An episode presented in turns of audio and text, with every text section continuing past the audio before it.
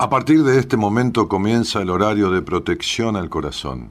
La permanencia frente a la radio depende exclusivamente del cariño que cada uno se tenga. Este programa trabaja con las emociones. Cualquier semejanza con la realidad es tu responsabilidad, ya que solo vos podrás afrontar lo que fuiste, lo que sos y lo que querés ser ante un imprevisto impacto con ciertas verdades que desconocías. Entendemos que quizás hayas estado huyendo demasiado es hora de dejar de escapar. Gracias por volar con buenas compañías. Con ustedes, Daniel Martínez. Hola, buenas noches, ¿cómo estás?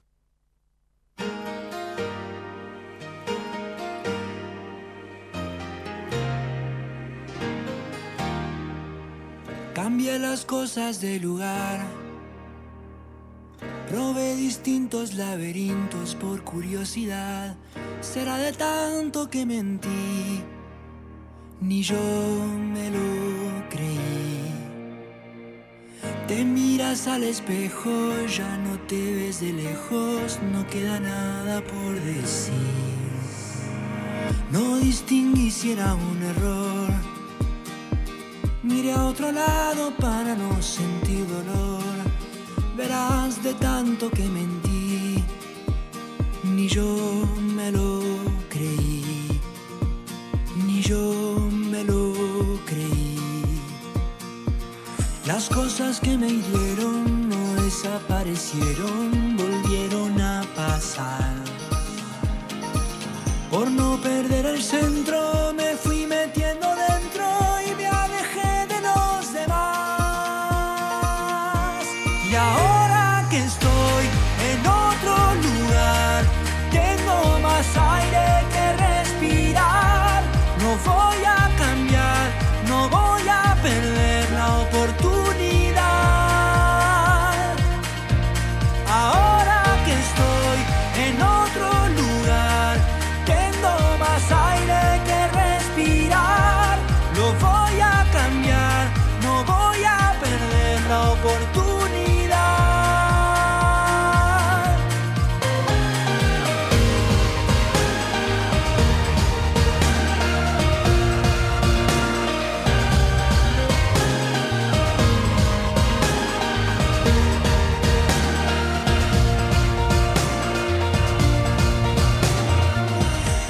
cosas que me hirieron ya desaparecieron y no regresarán.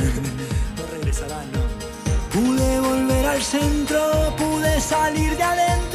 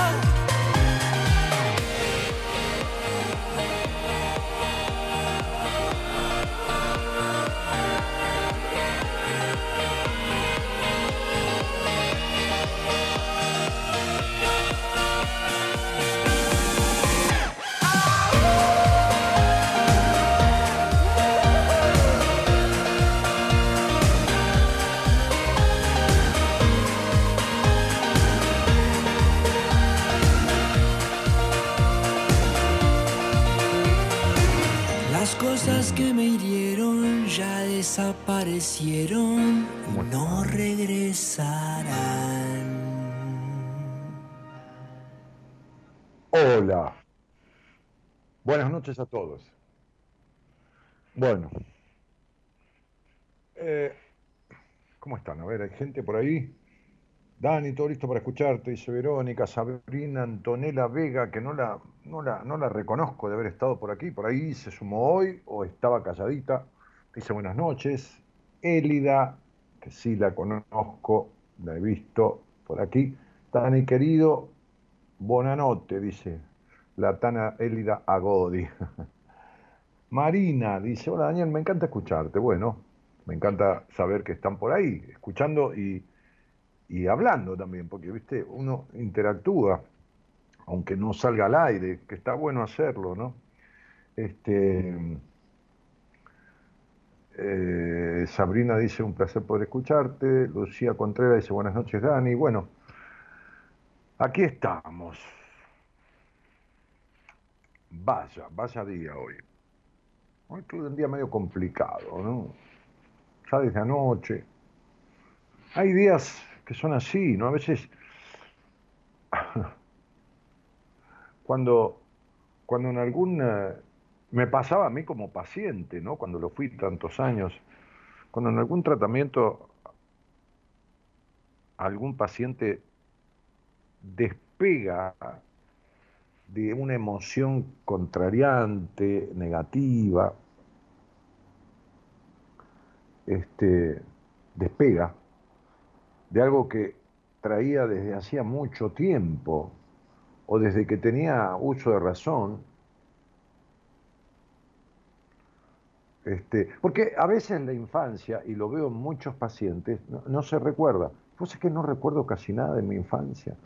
Y es el mecanismo que tiene el niño para evitar el dolor de lo padecido, ¿no? Este, el dolor en, cualquier sentido de la palabra. Eh, a ver si se puede bajar un poco esto. Sí, ahí está mejor, ¿no? Sí, parece, qué sé yo. en fin, ustedes dirán. Este, y, y, a, veces, cuando, hay veces que cuando esa, ese, ese estado emocional negativo desaparece, desaparece. Hoy me decía una paciente del exterior de Centroamérica que, que es psicóloga, me decía, este, entre otras cosas, algunas cosas que todavía están ahí y otras que me, me, explicaba, me decía, como ese vacío que ya ya ha ido desapareciendo del todo. Pero hay veces que en el transcurso del proceso, del tratamiento, de, alguna ida y vuelta, intervención que uno va haciendo, que esto y que lo otro, surge en la conversación o surge en, el escrito, ¿no? Yo trabajo mucho por escrito también, con los pacientes. Entonces me dice, ¿sabes que tuve un día hoy difícil de tristeza y entonces y bueno, bienvenida al mundo ¿no? de, los humanos. El, tema no es tener un día o dos o tres, o a veces un tiempo, ¿no? Este, sino permanecer que mayoritariamente ese estado negativo, contrariante, impedidor, dificultador, qué sé yo, lo que fuera, pero negativo al fin, esté siempre o prácticamente siempre o desde mucho tiempo. Por eso hoy cuando la señorita productora me, dijo, Dani, ¿tienes algún tema para hoy? ¿No? Ahí en el, en el celular. Le dije, este, pienso. Porque qué sé yo, no, no, en el momento no, no tenía nada, estaba con cosas, haciendo cosas y, bueno, con los pacientes, con... Eh, tuve que hablar con varias personas también, fuera de lo que es este, este la radio o, los pacientes, bueno. Y, y después al rato dije, vamos a hablar de cuál es tu estado de ánimo casi permanente. ¿no?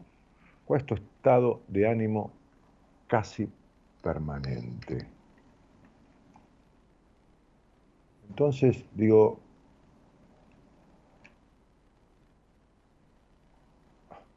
lo voy a googlear de paso.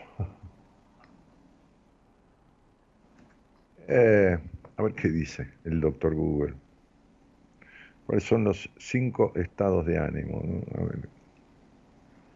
El miedo, el enojo, la culpa, el deseo, la incertidumbre, el aburrimiento. Sí, no, bueno, son emociones también. Bueno, entonces, este, en, el posteo decía ahí, en este posteo, ¿cuál es tu estado de ánimo casi permanente, ¿no? mayoritariamente? ¿no? nada se puede resolver en la vida ¿eh? si no se entiende. Nada se puede cambiar, nada se puede transformar si no sabes qué te pasa específicamente o si lo sabes, de dónde viene, cuál es el origen, cuál es la causa. Es como querer arreglar el motor de un coche, ¿viste? Si, el mecánico no descubre de dónde viene, o uno como dueño del auto, qué sé yo, no, mal puede ir a arreglarlo, ¿no? Este, mucha gente cree, decíamos en ese posteo, que su estado de ánimo viene consigo mismo, como si viniera de fábrica. No, pero esta tristeza yo la traigo de toda la vida, ya, ya es así, ya, soy así. O esta sensación de soledad, de, de solitariedad, digamos, ¿no? Sensación negativa. Y en realidad no lo es, pusimos ahí con mayúscula, no lo es, no, no, no es de... ¿eh? siempre digo lo mismo irónicamente, ay, qué lindo niño, pero le nació triste. Qué linda nena, pero le nació culposa. No, uno no nace ni triste ni culposo. Uno no nace ni siquiera tímido. Cuidado, ¿no? Si quieren un día hablamos de timidez, pero la timidez... una cosa es la introspección. Hay gente que es más bien callada, observa, se mete para adentro. No es algo que le moleste.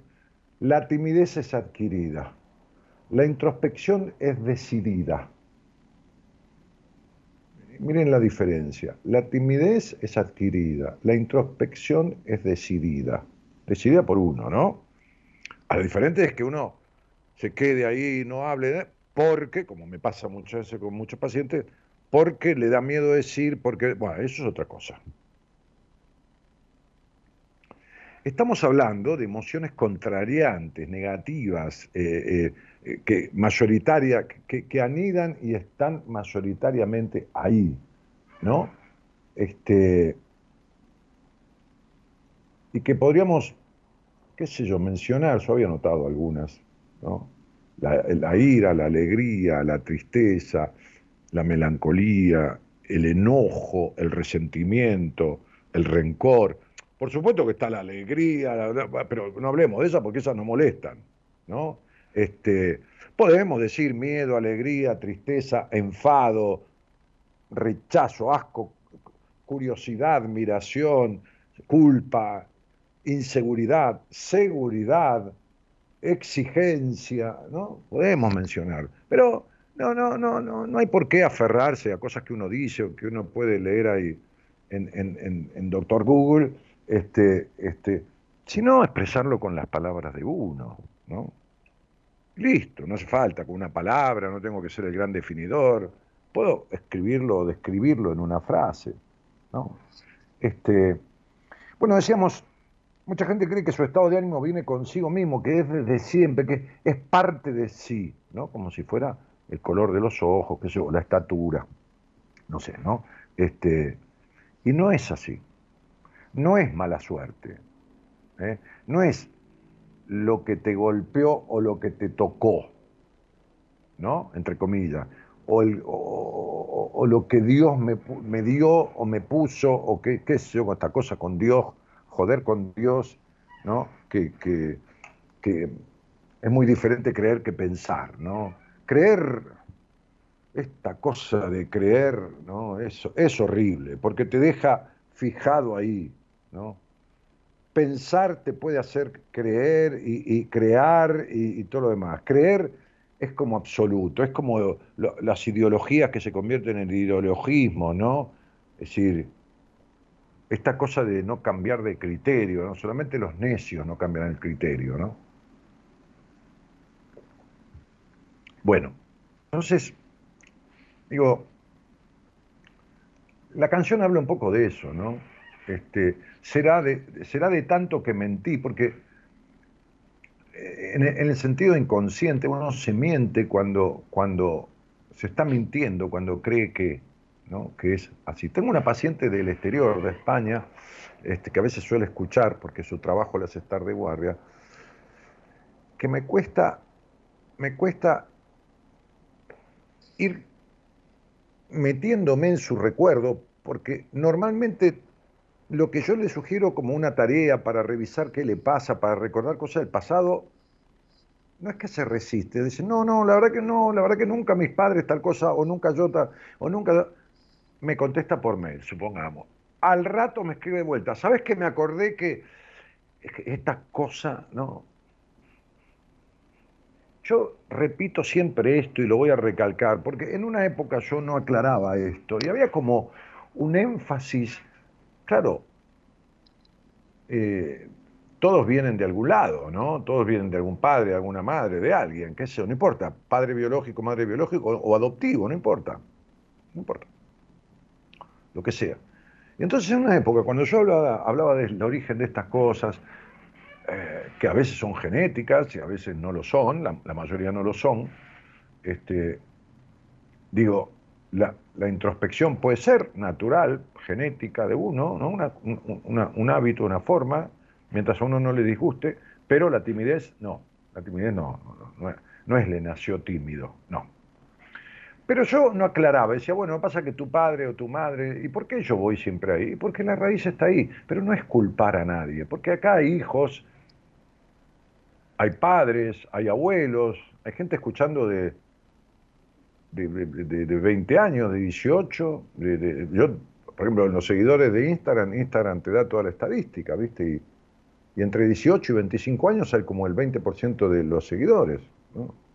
Y de 25 a 40, 45 hay como un 40%. Quiere decir que el 70% de la gente que, nos sigue en Instagram está entre 18 y 40 y pico de años. Este, y, después el resto en, más de esa edad. Eh, entonces digo, cuidado, porque esto no, es privativo de nadie. Como, como las personas que me dicen, no, pero ¿sabes qué pasa a mí? Yo me criaron, yo soy de, soy de los padres, tuve, tuve esos padres de antes. Tuve esos padres de antes.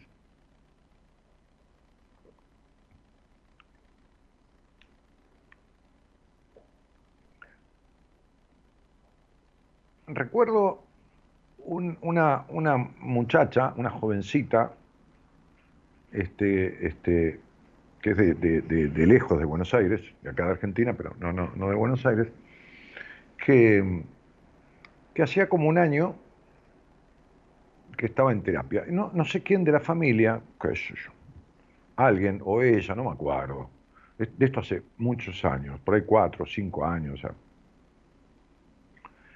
eh, le sugirió verme.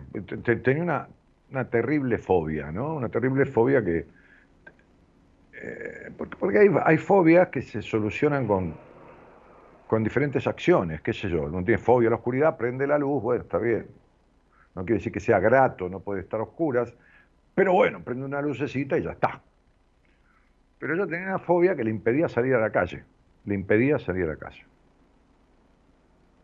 una particular fobia. Cuando yo eh, la vi, empecé a tratarla, ella está por cumplir 18 años, tenía 17 y ya, ya cumplía 18 años.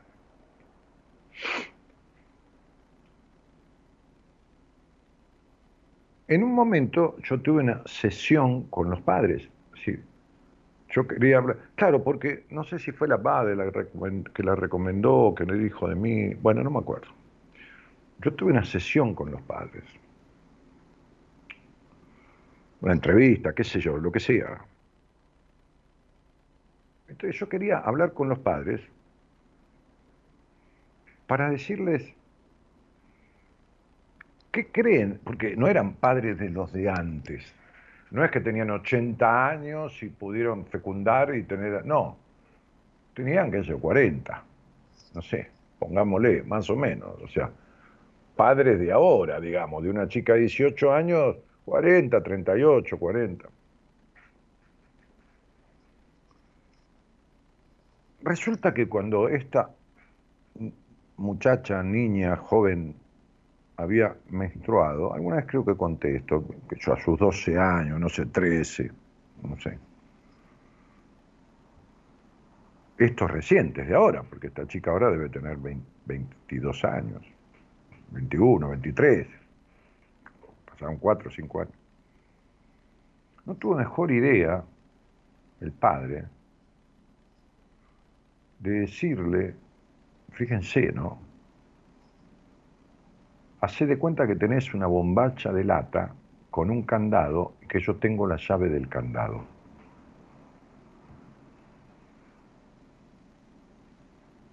Entonces, estas cosas que continuaron esas frases, continuó otra frase.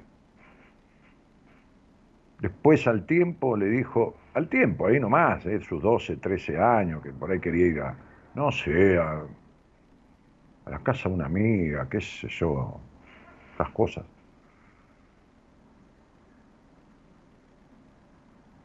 Tenés que pensar que hay una cámara en cada esquina de, toda, de todo el lugar, de todo el lugar, la ciudad donde vivían, o de donde viven,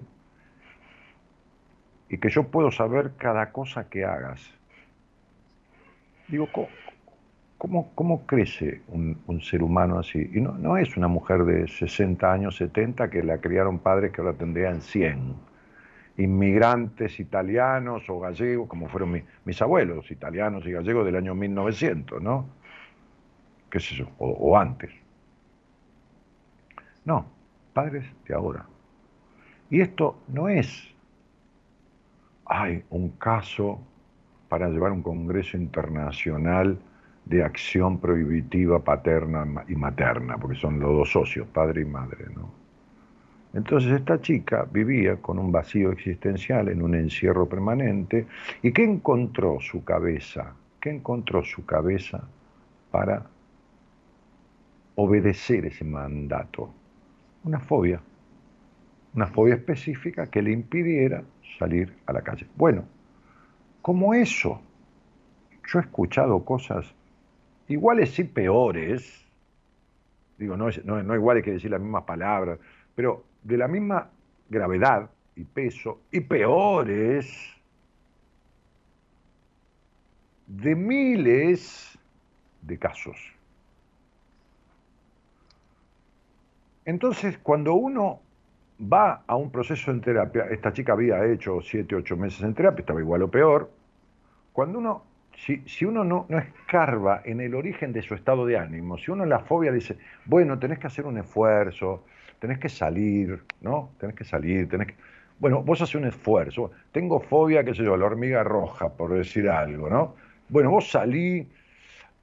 Hay, hay, este, hay técnicas en, algunas corrientes psicoterapéuticas que enfrentan al fóbico con, con, el, con el con el objeto, con el objeto, eh, este, bueno, no me sale la palabra, eh, con el objeto aterrorizante, digamos, ¿no? Entonces, bueno, un sapo, bueno, vamos a ponerte un sapo, sentate acá y ahí está el sapo, son técnicas.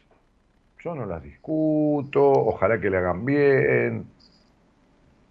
Pero la fobia no es fobia al sapo, señoras y señores. La fobia no es fobia a la hormiga roja, la fobia no es fobia a la araña. Entonces te, pongo una telaraña y vos te vas acostumbrando a la araña. La fobia es un desplazamiento de un factor, de un aspecto de la energía de uno que no puede canalizarlo hacia lo social, lo creativo, lo lúdico, lo artístico, lo que fuera, porque lo tiene prohibido por algo, y entonces descarga esa energía en, en esa cuestión. Y encuentra esa cuestión para cumplir con esa prohibición o con esa, eh, lo que fuera, encuentra un objeto fóbico encuentra un objeto fóbico para poder de alguna manera mantenerse a raya o provocarse un sufrimiento. Bien. La fobia es un estado emocional, es un estado de ánimo, estar fóbico, como estar ansioso. Hay una cosa importantísima, muchachas y muchachos, y digo esto no por la edad, eh, digo para todos, porque hay gente de 90 años que escucha el programa. Este, importantísima entre ser o estar. Nadie es fóbico, nadie es triste, nadie es rencoroso, nadie es... Es un estado, es un estado, ¿no? Este, como decíamos el otro día, el lunes, cuando hablé del sentido de la vida, a partir de, de lo que para un famosísimo psicólogo padre de la psicología americana, digamos, este, americana, digo, de este lado del continente, pues ya había habido tipos, Jung, este, Freud, eh, en Europa y todo esto. Después, bueno, Freud terminó yendo también, pero a Inglaterra, bueno. Pero, pero, este, decíamos que este, este, eh, William James decía eh, que esto de el sentido de la vida tenía que ver con decidir, no tenía que ver con el amor, ni el trabajo, ni el dinero, ni nada, sino con tener un deseo, ponerlo en la decisión e ir delante. Entonces, y, él decía que la conciencia no es un objeto, es un, es, un, es un estado, un estado de estar consciente o no estarlo, eso es la conciencia. Entonces, digo, volviendo al posteo de hoy, porque si no me voy por las ramas, este, yo de Tarzán no tengo nada, eh,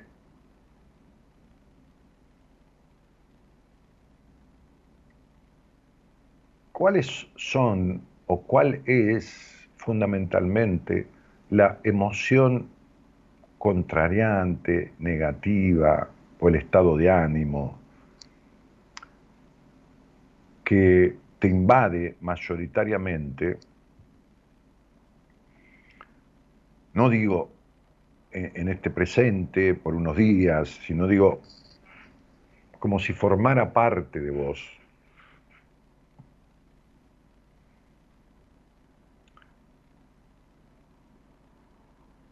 Y la pregunta sería, si has descubierto cuál es el origen de ello. ¿Cuál es el origen de ello?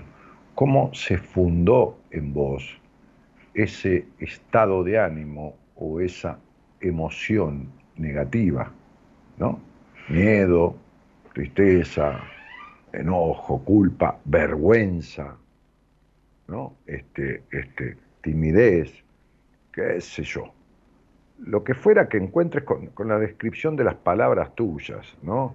Este, lo que fuera.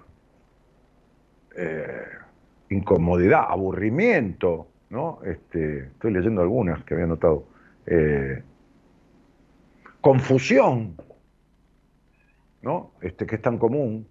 Eh, nostalgia, ¿no? Indignación, dolor, perra soledad interna. Y entonces está bueno, es necesario, no, no, no, no tenés por qué padecer esto si lo, si lo descubrís, ¿no?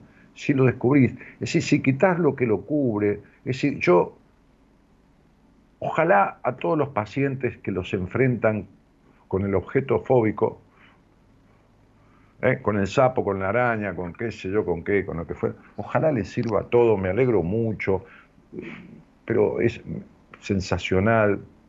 A mí no me va esa, esa práctica, a mí no. La verdad que no, no me coincide, no, no, no, no nada, no, no le veo la cuestión. Parir el alma es una frase que yo acuñé, a lo mejor lo, ha dicho alguien por ahí, no, no, sé, qué sé yo, no importa, no, no, no me quiero adjudicar ninguna creación de nada, ¿no? Pero para parir el alma, porque, porque uno, uno tiene un parto en la vida que eligen los demás y, uno no lo pide, que, es cuando nació, y, uno se puede parir a sí mismo. Pero para parir el alma, para desembargar el alma, eh, este, desembargar el alma, que está como embargada, ¿viste? Cuando alguien te embarga, te traba un embargo del auto, no, no, no, ya complicado. Este, para desembargar el alma, para parirla, hace falta desafectarla de estos estados. Y para desafectarla de estos estados hace falta saber de dónde vienen. De dónde vienen. ¿Por qué uno cuando tiene una enfermedad jodidísima como un, como, como, como un cáncer, no es donde aparece el, tumor. Los médicos investigan si esto está ramificado, quieren saber de dónde viene, de dónde, de dónde nació, dónde se originó, dónde... Pues, si abren y saca ese pedacito, vuelve a crecer. Entonces, digo, estas emociones negativas, estos estados de ánimo negativos son como tumores que terminan afectando el cuerpo. Algunos de ellos lo afectan y mucho. La espalda es un descriptor o un área descriptiva absolutamente, cada parte, cada vértebra cervical, lumbar, digo dorsal, lumbar, sacras, es descriptiva de estados de ánimo negativos, actitudes negativas, deplorables, que se reflejan en esa parte y en otras partes del cuerpo, por supuesto. Otras partes del cuerpo también. Entonces, el cuerpo habla porque es un guardián, quiere avisarte, es su manera, así como el inconsciente manda un sueño para avisarte algo, el cuerpo manda afectación para avisarte algo también. Tenés que decodificar o descodificar, como quieras, esa cuestión. Rápidamente, averiguar qué te está queriendo decir ese sueño recurrente o qué te está queriendo decir ese dolor recurrente del cuerpo o qué te está queriendo decir esa emoción negativa para averiguar y quitarla de ahí. Se quita, se arregla. Me decía una mujer el otro día, con 24 años de matrimonio con un psicópata, maltratante, golpeador, de todo. ¿Se arregla? Sí, claro que se arregla. Se pudo separar. No salirse, salirse de, lo que le provoca ese vínculo, porque no, pero sí separarse físicamente, ya es un logro, entonces uno puede tratar a esa persona con libertad en el sentido de poder hablar en cualquier momento, que no, no que está, está el loco este, que esto, que otro, directamente no, no. Es imposible. Bueno, les dejo la inquietud. No, tengo ningún problema en que salgas al aire conmigo y hablemos de lo que sientas que te afecta. No, no busques, no tengas miedo, porque el miedo, el miedo es una emoción negativa. El miedo afecta la capacidad cognitiva. El miedo no deja pensar libremente. El miedo, el miedo no deja ser. El miedo no deja ser. El miedo. El temor es sano. El miedo paraliza, invade, eh, eh, eh, limita, prohíbe, anula todo. Y jode la capacidad cognitiva.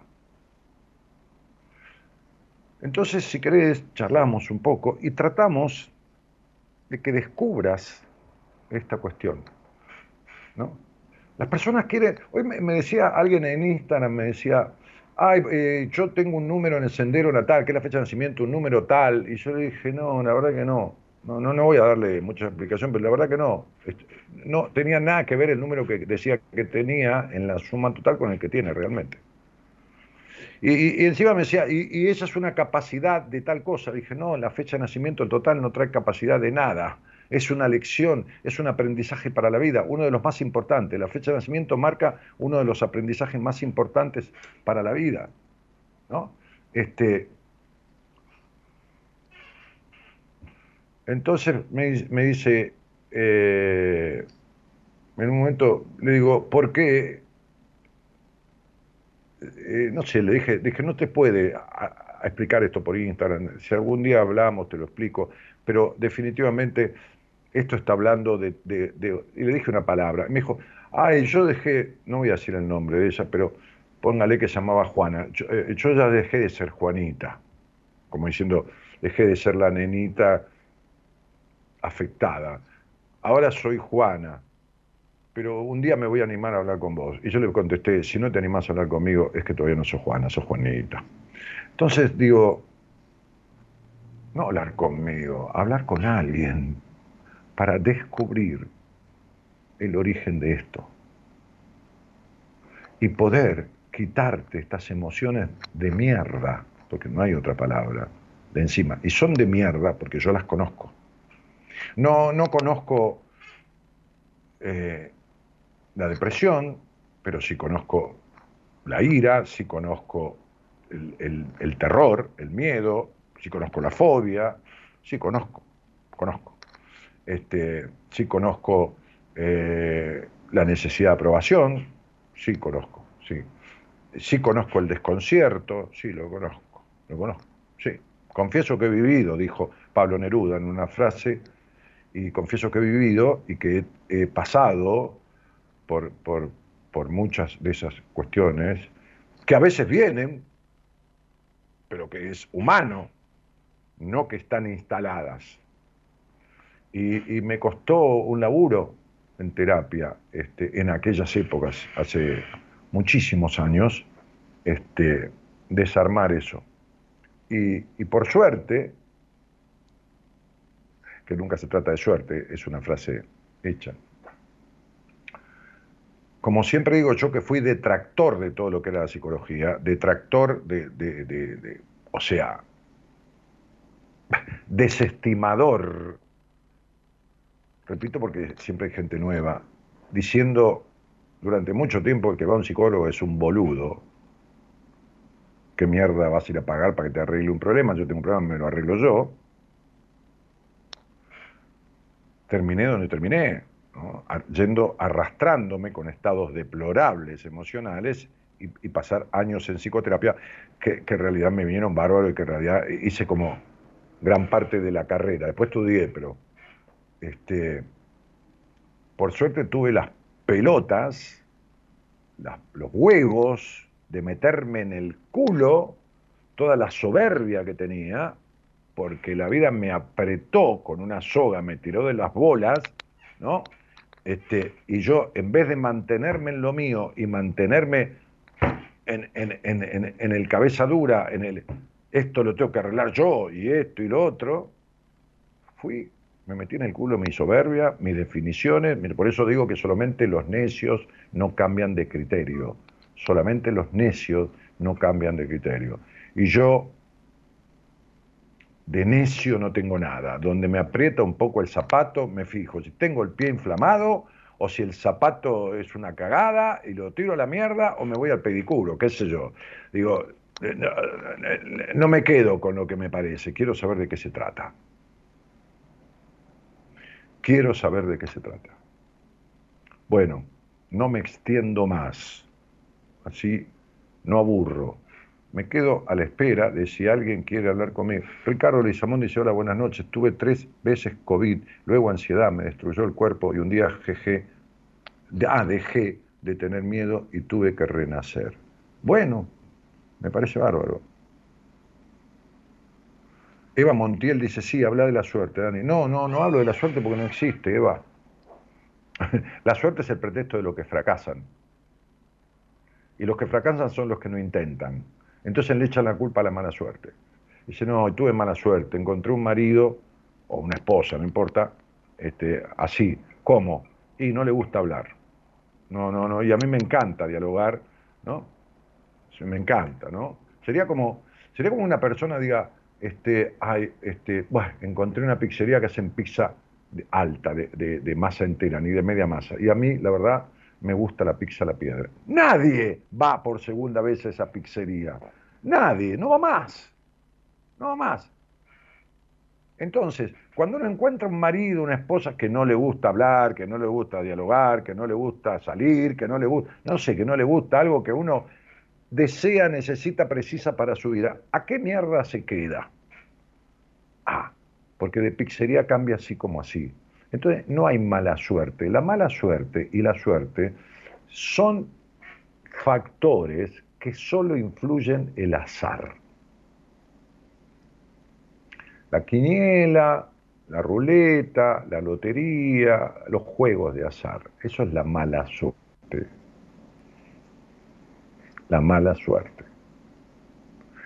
Si vas caminando por una calle y te cae una maceta en la cabeza y te mató, eso tiene que ver con el destino. Pero el 80% de tu vida tiene que ver con lo que vos haces, pensás, decís y generás. Así que Eva Montiel, la mala suerte no existe. ¿Está? Bueno, buenas noches a todos.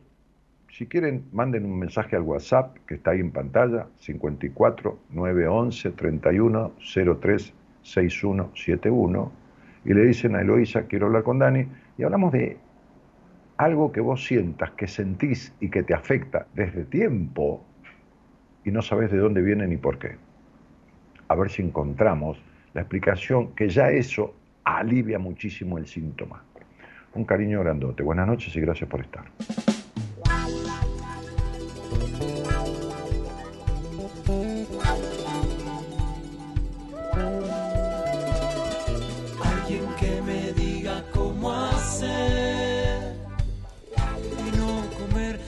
Mediocridad.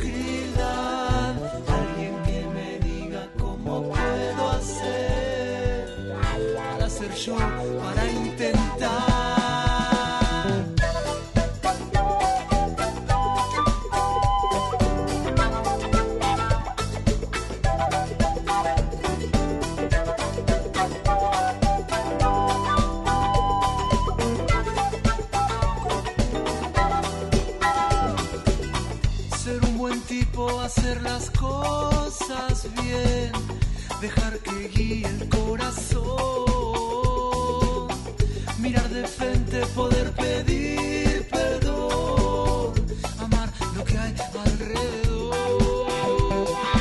Alguien que me diga cómo hacer y no comer tanta mediocridad. Alguien que me diga cómo puedo hacer ser yo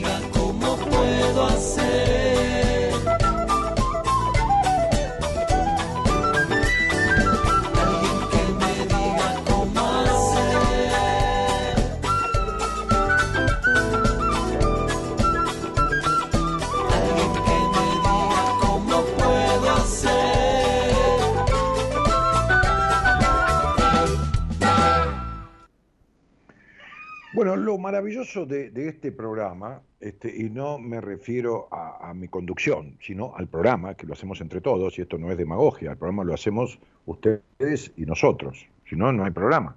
Imagínense la productora, el operador y yo, este, cinco veces por semana, o yo, en este caso conduciendo, o los terapeutas del equipo, los profesionales del equipo, cinco veces por semana, eh, los tres solos ahí, sin que nadie mande un comentario, sin que nadie hable, sin que nadie... ¿no? ¿Cómo haces para durar 30 años? Imposible. ¿no? Es como si Mirta Legrand estuviera almorzando sola durante 50 años. Imposible. En el televisor apagás a los dos minutos, pero no por, en contra de ella, sino porque se le acaba el, repertorio. ¿De qué va a hablar? 50 años sola en la mesa, ¿no? Este, o a la mesa, mejor dicho. Entonces digo, este, lo maravilloso que tiene este programa es que es espontáneo, es, es, este, natural, es la vida misma. ¿no? La vida misma en una parte, ¿no? Nada puede abarcar toda la vida. Acá no hablamos de economía, no hablamos de política, digo como tema, ¿no? Por ahí surge, porque va. Este, este, no vamos a hablar del mundial, ¿viste? Todavía no empezó, ya es un quilombo todo con el mundial. Que lo voy a ver, por supuesto, todo bien, pero esto es otra cosa, ¿no? Trata de ser una buena compañía en este aspecto, ¿no? en este aspecto. Como digo siempre, hay 17 mil millones de, programas mejor que este. Como este, no tengo noticia que haya ninguno. No tengo noticia que haya ninguno, en porque he atendido gente de muchísimos países, de habla hispana, de habla alemana, de habla este, este, italiana, de habla, no es que yo hable 80 idiomas, ¿no? Gente de hablar castellano de otros países, que viven en otros países, ¿no? Este, este, eh, de Estados Unidos, de, qué sé yo, de, uff, Canadá, este, este, Nueva Zelanda, este, Inglaterra, Francia. Nadie me dice, acá hay un programa, este, nadie. Entonces, eh, digo, la espontaneidad y la naturalidad del programa. Fíjense que nosotros no pautamos, no es que yo pauto precisamente lo que voy a hablar, el discurso, lo que voy a decir. No, es una idea, la productora, desarrollamos esa idea, escribimos un posteíto, no, después podemos salir hablando de otra cosa. Y después yo empiezo a hablar en la apertura. Y el operador no es que tiene un guion y yo le digo tal tema, no hay. No, el tipo elige el tema mientras yo voy hablando, lo selecciona ahí en la frescura y pone a alguien que me diga cómo hacer. Y yo estoy hablando, che, si tenés una emoción negativa, vení que trataremos de encontrar ¿no? el cómo hacer para entender de dónde viene. ¿no? Entonces, a mí me, asombra, bueno, menos mal que, no pierdo mi capacidad de asombro a pesar de la edad que tengo, ¿no? Este, este, me asombra eso, la, la, frescura, la naturalidad y la espontaneidad del programa, ¿no? Del programa, no estoy hablando de mí, estoy hablando del programa. ¿eh? Bien, ok. Listo. Hola, buenas noches, Zulema, ¿cómo te va? Hola, Daniel, buenas noches. ¿Cómo estás? ¿De dónde eres? De Rosario. Bueno, ¿y con quién vivís ahí en Rosario? Bueno, vivo con mi gata y alquilo una habitación a un hijo, amigo, no sé. No te entendí. ¿Dijiste a tu hijo o a tu amigo? No entendí. sí, sí, es, es como si fuera un hijo, como si fuera un amigo. Ah, no es una, persona. A una persona eh, bastante que quiero mucho, que, me ayuda mucho, sí. Sí, decime, pues, perdona. Me ayuda mucho porque, bueno, yo tengo 59 años, no consigo trabajo y, bueno, en este momento me es imposible con los gastos del departamento y no quiero perderlo. Igual, tuve que eh, dejar que viviera acá conmigo y, bueno. ¿Me escuchas? Bueno, entonces Sí, entonces es al revés. No es que vos vivís en la casa de alguien que le alquilás una parte, es que alguien vive en tu casa, yo para entender bien, porque por ahí no entendí, y vos le alquilás una habitación ahí, es un muchacho más joven o una chica más joven, no importa, que, que, hay como una cuestión afectiva además. Sí. Sí, sí. Un muchacho más joven. ¿Y de cuánto tiempo hace que lo conoces? Y hace que lo conozco siete, ocho años. Bien. ¿Y cuánto hace que vos no, cuánto hace que, vos no trabajás? Que no trabajo hace dos meses, tres meses. ¿Y en qué trabajabas antes, Zulema? Eh, cuido enfermos en los sanatorios. Ajá. Y bueno, y antes trabajaba de sirvienta y bueno, lo que se me cruzara, bueno, y sigo en la venta, vendo a BOM, este, y siempre vendí de todo, pero bueno, ahora por cuestiones de salud, de mis dolores de espalda, mi dolor en la mano y bueno. ¿En, qué mano? En la mano izquierda, el dedo de la mano izquierda no, no puedo ni siquiera lavar los platos ni ¿El dedo? El dedo izquierdo, el dedo gordo. Ah, el dedo gordo de la mano izquierda. Mira qué loco. Sí. Mira, el pulgar de la mano izquierda. El pulgar de la mano izquierda, sí. sí, y decime, que tengo, no puedo.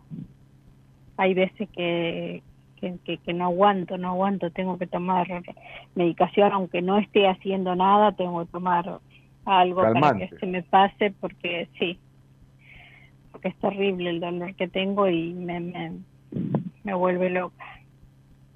Ajá. Sí.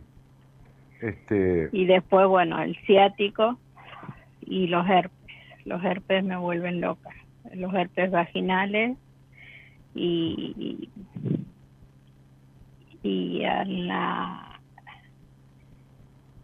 eh, en el en el COSIS creo que se le dice a donde sí, Zulema, Zulema, tenés tantos dolores y afectaciones en el cuerpo que en vez de cuidar enfermos, que está bien que lo hicieras, tendrías que haber tratado de sanarte vos, porque tu cuerpo habla por todos los costados, ¿entendés? Es decir, es, es una cosa muy, muy, muy grosa la afectación de tu cuerpo, ¿no? Este, fíjate que, el dedo pulgar de la mano es, se relaciona con, con los juicios condenatorios, ¿no? O, un pedido de clemencia. Este, también es la boca, tiene que ver con la boca, con, eh, en cuanto al niño, ¿no? Viste que chupar el dedo, los nenes se meten el pulgar en la boca, ¿viste? Porque lo calzan en el paladar, ¿me explico? Sí que tiene que ver con la acción de tomar la teta materna. Vos tuviste una madre tremendamente intrusiva. ¿Tu madre te dio la teta? No, porque quedó embarazada enseguida. Me tuvo que dejar de dar la teta porque quedó embarazada y bueno. Bueno, bueno, bueno, bueno, ahí tenés. ¿Cuándo viste a un médico por el dolor de, la mano? Cuando estabas en una clínica atendiendo a un enfermo y cuidándolo. ¿Alguna vez le preguntaste a un médico sobre esto? No, nunca. ¿Y qué haces? ¿Quién te dio la medicación que tomás para el dolor del no. Yo tomo diclofenac y, o paracetamol de un gramo y y diazepam y bueno trato de que con eso decime ¿qué, te trae a mí Zulema? Eh, para que no te disperses, porque si no te, tenés tendencia a dispersarte. Tenés un estado de confusión general, un estado de resignación general. Pero, ¿qué te trae a mí? Que, que no puedo salir de este estado, que pero si vos Estuve cuidando a mis nietos eh, en España un año y medio y después, bueno, me volvieron a mandar para acá y con pasaje de ida nada más no de ida y vuelta. Zulema, ¿nosotros no hablamos ya? Eh, sí, ¿Eh? pero hace un tiempo. ¿Hace tiempo cuánto? La verdad que no lo sé, Daniel, porque estoy realmente, la memoria no me funciona bien, no. Zulema, mira, vos necesitas un médico y un terapeuta que se dediquen a esto, que se dediquen y que sepan interpretar estas cosas. Fíjate, fíjate qué simple, así como hay cosas que son para mí totalmente desconocidas, qué simple me resulta a mí encontrar que tu madre no te dio la teta. El dolor de esta nena, por, no, no solo por eso, por un montón de cosas que también tuvieron que ver con tu padre, con quien tuviste una decepción muy grande. Pero este, el herpes vaginal, ¿no? este, el ciático, la, parte baja de la espalda, que habla del placer. Que Mira, vos tenés una sensación que es esta para describirte es no doy más. La frase que te rige en la vida es no doy más. No, no doy más. No sé qué hacer, no. el herpes vaginal tiene que ver con la mancha, la culpa sexual, la sensación de, de, que es una mancha que uno tiene, este, eh, e-, es un herpes parasitario, este, es vergüenza, culpa en la relación de la sexualidad, y así has vivido tu sexualidad. Y tenés 59 años y parece que tuvieras 59 mil, no 59. No, no por la cara, eh, no, yo no te estoy viendo, por tu voz, por tu estado de ánimo, por tu agotamiento. Has, has vivido como un objeto, haciendo de, de permitiendo que hagan uso y abuso, pero vos lo permitiste. ¿Entendés? Me voy a cuidar a mi nieto, pero no me quiere más, que yo, mi nuera, ¿verdad? me empaquetan y me mandan a... yo, yo, ya conozco esta historia, ya la escuché. ¿No? Este, y me pongo y abro las piernas para que otro me penetre, que eso eran tus relaciones sexuales. Y todo esto fue haciendo mierda a tu cuerpo y tu alma. Y si vos no te sentás con alguien, vas camino a esta muerte de esta manera una miserable muerte, una horrible muerte, una indigna muerte, porque estás viviendo indignamente la vida, queriendo arreglar con pastillas, cuando cada vez tenés más síntomas. Entonces, ¿qué carajo te importa perder el departamento? ¿Entendés? ¿Qué te importa? Si lo que estás perdiendo es la vida desde hace rato. ¿Por qué no me importa perder la vida? ¿Por qué te sentiste que a nadie le importaste si no te escuchó un carajo de nadie cuando te criaron? No te escuchó, no te escucha, no te sentiste escuchada por nadie, cielito. ¿Te acordás o no te acordás? Sí, y ahora tampoco nadie me escucha. No, pero ¿cómo? ¿Pero quién te va a escuchar? Si nunca te escuchó nadie y vos no te escuchaste. Una mujer que abre las piernas para que otro acabe no se escucha, se está ofreciendo. No se escucha en su culpa, en su deseo y en no querer hacer algo que no quiere hacer. Entonces sería, es esto. Entonces, este herpes vaginal, este, este, este, este, te quedaste ahí como una nena de la infancia. Entonces, si la nena no fue tenida en cuenta, ¿cuándo la tuviste en cuenta, Zulemita? ¿Entendés? ¿Cuándo la sentaste con alguien y dijiste, mire, vengo porque yo fui destratada en mi infancia, no fui escuchada, me, me sentí abandonada, tengo una decepción de mi padre, quiero arreglar esto. ¿Cuándo te sentaste en terapia con alguien para hablar y resolver estas cosas, mi cielo? No, nunca. No, está bien, ya lo sé. Bueno. Entonces, eso es dejarse de lado. Sería bueno cuando, cuando los demás no me dejen de lado, o cuando yo pueda no dejarme de lado, me voy a dejar de lado como me dejaron todos los demás.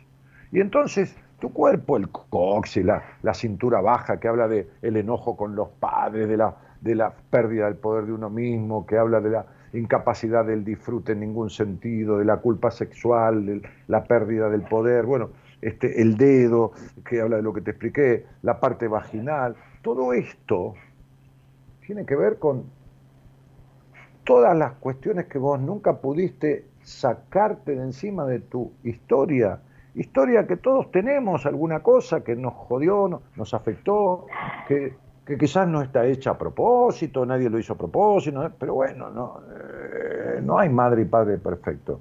El problema es este, que a vos te importa más perder el departamento que perder tu vida. Te, te cagás muriendo en tu rato, no te importa nada. Es un alivio. Te llega a decir un médico, bueno, mire, a usted le quedan dos meses de vida, así, bueno, menos mal. ¿Qué sé yo? No sé. Porque por un lado no te importa morirte y por otro lado querés seguir viviendo. Entonces, viste, tenés todas esas contradicciones. Ahora, por el lado de querer seguir viviendo, ¿por qué no hacer lo necesario? Porque digo, ¿quién te medicó? No, yo tomo ciclofenac, tomo esto, tomo lo otro, diclofenac, tomo esto, tomo lo otro. Un día vas a tener que tomar morfina también para calmar el dolor. ¿Entendés? Entonces vos tenés 59 años, no tenés 60 mil, tenés 6, 7 años menos que yo. Digo, yo no soy modelo para nadie, pero yo parezco de 40 y vos pareces de 160 hablando. No, te queda energía ya. No. No, claro, no es cualquier terapeuta ni cualquier médico, ¿eh? No, tampoco. Pero bueno, viste, hay gente que se aferra a las cosas, a lo que tiene, no, no importa cómo se sienta, ¿no? No, no importa. ¿Cuánto más, cuánto más, a ver, cuánto más querés vivir plenamente? Pues ponele que vos lográs vivir bien, bien en el sentido de bienestar, se te va, se te van, eh, estos, síntomas se van yendo, se van apaciguando, algunos desaparecen. ¿Con, ¿Con cuántos años más te conformarías pero viviendo bien, sin todo este cuerpo hecho mierda? y tu estado de ánimo, ¿cuántos años pedirías? No lo sé, pero me conformaría con vivir algo, pero algo bien. Eh, alguien que me quiera, alguien que me... Eh, no, no, no, nadie te va a querer en la vida si vos no te querés. Y vos no te querés. no, te, no te querés como deberías quererte. No, no, no se puede ayudar a quien no se quiere ayudar. No hay príncipe azul que venga a quererte y rescatarte en un caballo blanco. No lo hay. Tenés 59 años. Vos no te querés. Por todas las cosas que te mencioné y muchas más que no vamos a, hablar. Pero vos querés conservar el departamento. ¿Qué querés que te diga? Yo vendería el departamento a la mierda. ¿Y cuánto ¿Puedo arreglarme el quilombo? Sí, 10 años. Me alquilo un departamento, le pago los 10 años adelantados me gasto el dinero en médicos, terapeutas, esto, lo otro, y arreglo mi quilombo de vida. ¿Para qué querés un departamento para vivir para la mierda? ¿Entendés que le das prioridad a cosas que no la tienen? Pero bueno, todas estas cosas habladas en un momento no sirven porque eso es demasiada información. Hay que procesarlo, hay que ir paso a paso, hay que ir acompañando al paciente. Y esto no es para un terapeuta nada más, es para un psicoterapeuta que sepa de todo esto y para un médico que sepa de todo esto. Y no es para medicina tradicional, es para medicina no tradicional, es para una buena homeopatía que trate tu, esencia y para una buena psicoterapia que trate tu psiquis y te saque de esta necesidad de sufrir que tenés. Vos tenés necesidad de sufrir. Cuando, cuando no pasa nada te creas un sufrimiento nuevo entonces no se puede arreglar. Te, agradezco la confianza, pero no, no hay manera de arreglar esto en una conversación radial. Tenés el cuerpo atacado y el alma que llora a gritos, y pide atención a gritos. ¿No? Este, y fíjate, y fíjate, y fíjate que, que la preocupación es no perder el departamento. Y lo demás, todo el cuerpo afectado. Entonces mi vida en algún momento vas a tener que tomar una decisión. ¿Quiero vivir de otra manera o me quedo así hasta morirme de esta forma? No, no hay puntos medios. ¿Está claro? Chico, mi hija que está hecha mierda. A, tu hija la crió vos y tu marido. Sí. ¿Y cómo que carajo querés que salga? Y la, y la abusó un tío de él. Claro, pero vos sabés el marido que tuviste, ¿no? Y, el padre que tuvo esa chica y, los abusos que vos tuviste sexuales, porque tener sexo sin sentir nada por aprobación es someterse a un abuso sexual. Sí. Y, tu hija no tiene nada resuelto tampoco. Y así será tu nieta también, abusada. Si tiene una hija, también será abusada, la, nena. Y sí. Bueno, vos tratás no, de tienes 35 años, pero no vive. No puedes vivir, se vas a llorar. Eh, Zulema, yo no puedo arreglarte esto, y menos en medio de enjugada en lágrimas, hablando a medias y hablar de tu hija. Eh, yo te entiendo, pero esto necesita de otra cosa. Sirve una charla radial para que te enteres de lo que necesitas, pero hace falta que pongas manos en el asunto.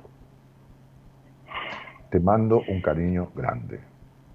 Que ponga manos, ¿qué quiere decir? Que te sientes con un profesional de la psicología y que te sientes con un profesional de la medicina, no convencionales.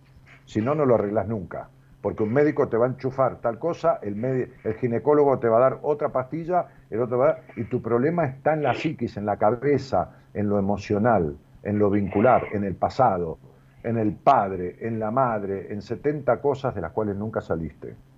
Así que se necesita un profesional de la medicina no convencional y un profesional de la psicología no convencional.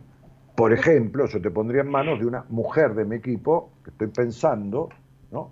Este, porque hoy recibí un mail de una paciente que yo tuve una entrevista y se la derivé, o sea, no una paciente, alguien que tuvo una entrevista privada y se la derivé, y recibí un mail agradeciéndome a mí, a ella, todo lo que ha logrado y que esto y que lo otro. Pero, nada, te tengo que poner en manos de alguien, de dos personas que sepan de estas cosas. ¿Quién sería la profesional? Eh, eh, me, escribís en el Instagram, en algún lado, te doy los datos, este, porque por ahí toma el teléfono, por ahí teléfono, toma el teléfono a alguien este, que no le sirve esa profesional a ese alguien y la llama y pierde plata y tiempo al pedo. escribís a Marita, Marita me va a preguntar a mí y yo le voy a decir. Zulema de Rosario, decirle. ¿eh? Este, y yo voy a saber este, darle el Cuando vos estuviste acá en Rosario, yo estuve con vos. Zulemita, te mando un beso. Te mando un beso. Te mando un beso. Te mando un beso. Chau, chau. gracias. Chao. Chao.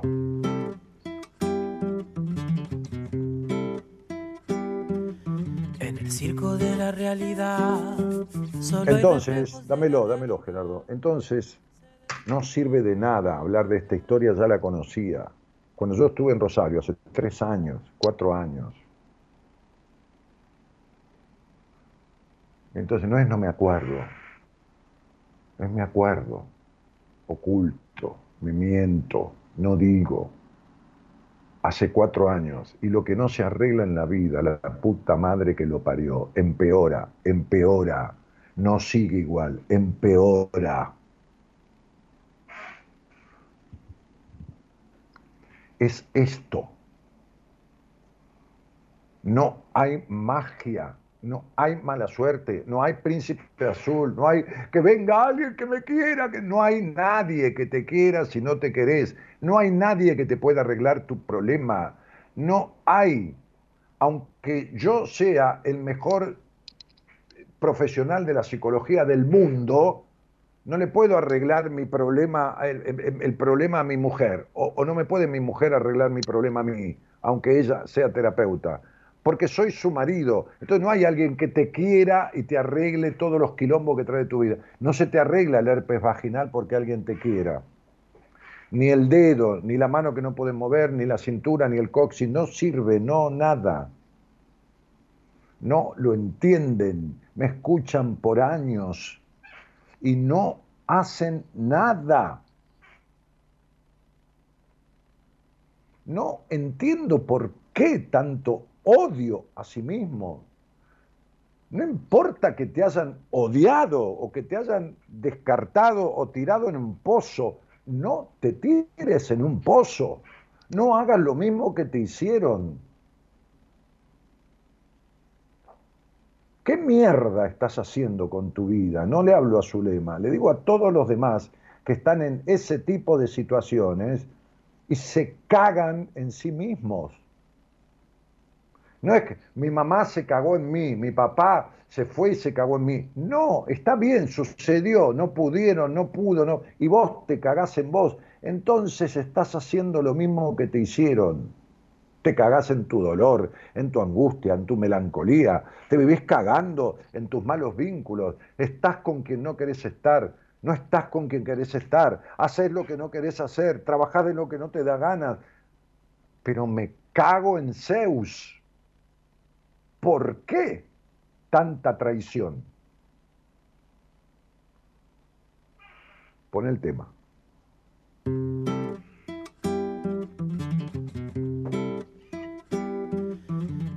Circo de la realidad solo hay reflejos de la realidad. Se desinforma de la realidad, todo se compra en realidad. Hay un verso de la realidad que no es verso ni es la realidad, un guiñapo de la realidad apenas. En el circo de la realidad, la gente piensa que la realidad es el deseo de la realidad todo vale en realidad. Hay un trozo de la realidad, hay un juego de parcialidad, un impulso de perversidad. Observa, pasen y vean monstruos heridos de dos cabezas. Ponga aquí su intimidad, hable aquí de su dolor, venda su fugacidad. Pasen y confundidas y los sorteras. Muestre aquí su vanidad, haga un alto en su pudor, que mañana Dios dirá. En el circo de la realidad hay un desprecio por la realidad, un desencuentro con la realidad, todo se compra en realidad. Tomas falsas de la realidad, paraísos de caducidad, exorcismos de felicidad, santeras en el circo de la realidad. Qué Hay un bárbaro este recorte de la realidad, solo fantasmas de la realidad, bolsas de humo en realidad. Inversiones en publicidad, decepciones en capacidad, intenciones de complicidad. Grosera, pasen y vean. monstruos heridos de dos cabezas. Ponga aquí su intimidad, hable aquí de su dolor, venda su fugacidad. Pasen y vean las confundidas y los sorteras. Muestre aquí su vanidad, haga un alto en su pudor, que mañana Dios dirá.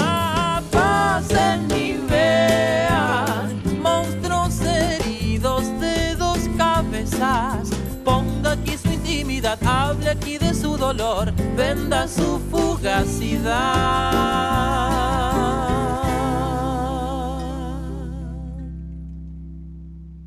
Pasen y vean monstruos heridos de dos cabezas. Una cabeza que piensa algo y otra cabeza que lo impide. Una cabeza que desea algo y otra cabeza que hace lo contrario. Monstruos heridos de dos cabezas. Este pibe, pibe, muchacho, Nahuel Penisi, es un fenómeno escribiendo y componiendo. Hola, buenas noches. Hola, buenas noches. ¿Qué tal? ¿Cómo te va? Bien. Bueno, estamos. Que no es poco. Siempre que estamos, tenemos una posibilidad. Lucía, acá veo tu nombre. Sí. Me lo mandó, me lo mandó la productora. Che, Gerardo, ¿me haces un favor? ¿Me pones un aplauso al aire? Ponme un aplauso al aire. Lo está buscando. Mirá que- No, eso no es un aplauso, eso es un, eh, es un griterío, son fanáticas de, de, de Coldplay. En la- en la- en- la a una cuadra de mi casa, que está a media cuadra, estaba ahí en el Hotel Faena, este muchacho este, con, con, con Dakota, la novia, este, Sí. y se juntaban ahí en la puerta todos a gritonear. Un aplauso, te dije. Eso fue un griterío, querido. No, no, no, no. Mira la, la, música que encuentra y no encuentra un aplauso. Ahora te vas a dar cuenta porque no lo encuentra. Ahora te vas a ahora te, ahora Vos fijate, ¿eh? Te estoy esperando, ¿eh? eh Gerardo. Ahí Bueno, ese aplauso es para vos, Gerardo, por eso no lo encontraba. Mirá lo que te cuesta aplaudirte. Mirá lo que te cuesta aplaudirte. Bueno, por, por, por la elección de los temas eh, el oído atento. Claro, sí, sí, sí, sí, te estoy interpretando. No lo encontré porque era para vos, boludo. Bueno, Lucía. Buenas noches, ¿Cómo estás, querida. Buenas noches. Bien, aquí estoy. Mira, este, viviendo y aprendiendo. ¿Qué querés que te diga? Aprendiendo. Hoy, hoy le, estaba leyendo un posteo de Nilda Charaviglio, que admiro mucho esa mujer, este, este, mexicana, este, eh, argentina, pero radicada en México hace mil años, es mexicana.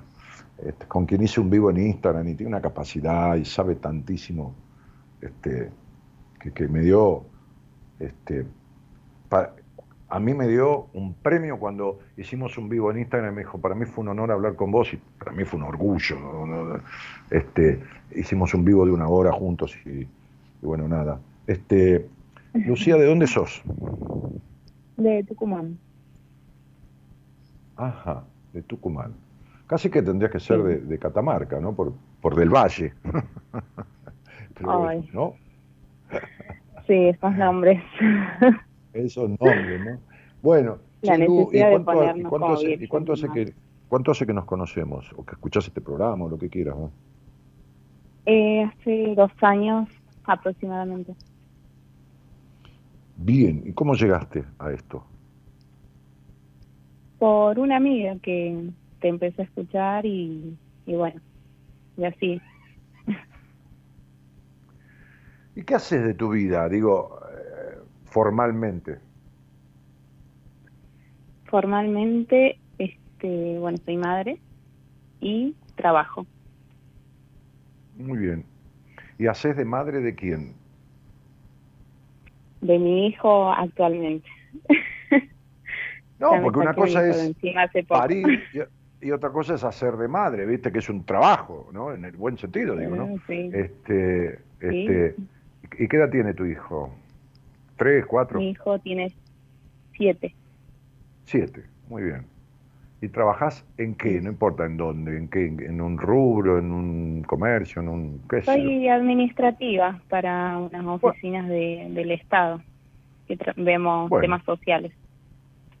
Bueno, bárbaro, ok.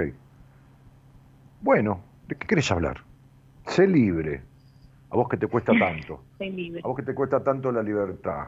¿No? Yo te pondría, eh, la, gente a veces, yo fui a Tucumán, ponele, ¿no? Un par de veces y qué yo, yo había cientos de personas ahí en, un taller que di, este, y entonces me traían, en esa época los libros eran impresos, bueno, ahora son todos digitales, por lo menos los míos, porque como hay mucha audiencia de, de provincias y de otros países, viste, el libro en papel eh, el correo cobra tres o cuatro veces lo que vale el libro, aparte tarda en llegar, aparte se pierde en el camino desastre.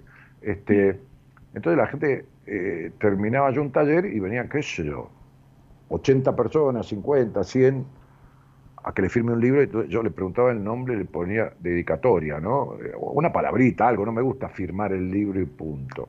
Entonces decía, ¿cómo te llamas? Entonces decía, Luz, por ejemplo, venías vos me decía, Lucía, ¿no? Entonces yo decía, y sé libre alguna vez, ¿no? ¿Qué pondría?